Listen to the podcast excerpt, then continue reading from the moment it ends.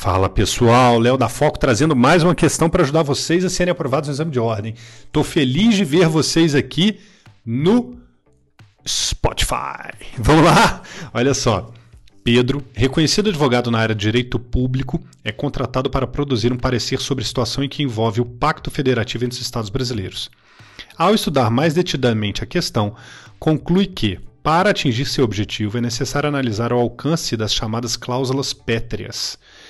Com base na ordem constitucional brasileira vigente, assinale dentre as opções abaixo a única que expressa uma premissa correta sobre o tema e que pode ser usada pelo referido advogado no desenvolvimento de seu parecer. A. As cláusulas pétreas podem ser invocadas para sustentar a existência de normas constitucionais superiores em face de normas constitucionais inferiores, o que possibilita a existência de normas constitucionais inconstitucionais. B. Norma introduzida por emenda à Constituição se integra plenamente ao texto constitucional, não podendo, portanto, ser submetida a controle de constitucionalidade, ainda que sob alegação de violação à cláusula pétrea.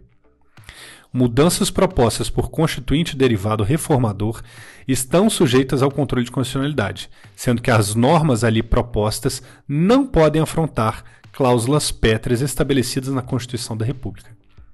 Os direitos e as garantias individuais considerados como cláusula pé, cláusulas pétreas estão localizados exclusivamente nos dispositivos do artigo 5 de modo que é inconstitucional atribuir essa qualidade, ou seja, cláusula pétrea, a normas fundadas em outros dispositivos constitucionais. Linda questão, hein? Vamos às alternativas, aos comentários. A. Incorreta. Não há hierarquia entre normas constitucionais. Portanto, as cláusulas pétreas não podem ser invocadas para sustentar a existência de normas constitucionais superiores em face de normas constitucionais inferiores. Por outro lado, é possível a existência de normas constitucionais inconstitucionais, se elas forem criadas pelo poder constituinte derivado e não observarem os preceitos trazidos pelo poder constituinte originário. B incorreta. As emendas constitucionais estão sujeitas ao controle de constitucionalidade, pois foram criadas pelo poder derivado reformador, o que deve respeitar as normas trazidas pelo constituinte originário. C. Correta. De fato, as mudanças advindas das emendas constitucionais, fruto do poder constituinte derivado ou reformador, se submetem ao controle de constitucionalidade, pois devem respeitar os limites materiais, formais e circunstanciais impostos pelo poder constituinte originário.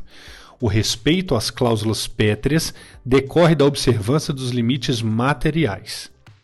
D. Incorreta. Há direitos e garantias espalhados por todo o ordenamento, e em tratados dos quais o Brasil seja signatário. De acordo com o artigo 5 parágrafo 2 da Constituição, os direitos e garantias expressos na Constituição Federal não excluem outros decorrentes do regime e dos princípios por ela adotados, ou dos tratados internacionais em que a República Federativa do Brasil seja parte. Grande, mas muito interessante. Lembrando que é, a expressão é fruto do poder constituinte derivado reformador, quando eu comentei a alternativa C. Grande abraço e bons estudos.